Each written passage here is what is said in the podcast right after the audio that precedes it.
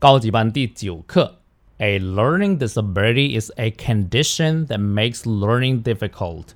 The National Center for Education Statistics says that 13.8% of students learning English in the United States have a disability.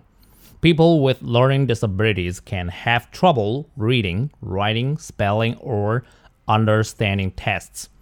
Disabilities can be mild or severe.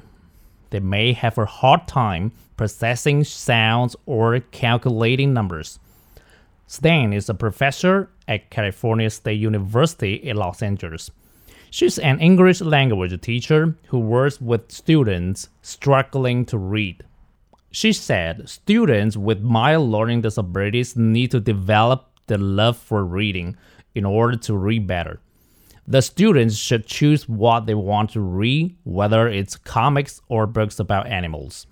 If what you're gonna do is expose the kid to a vocabulary word one time, then that vocabulary word is not gonna stick, she said.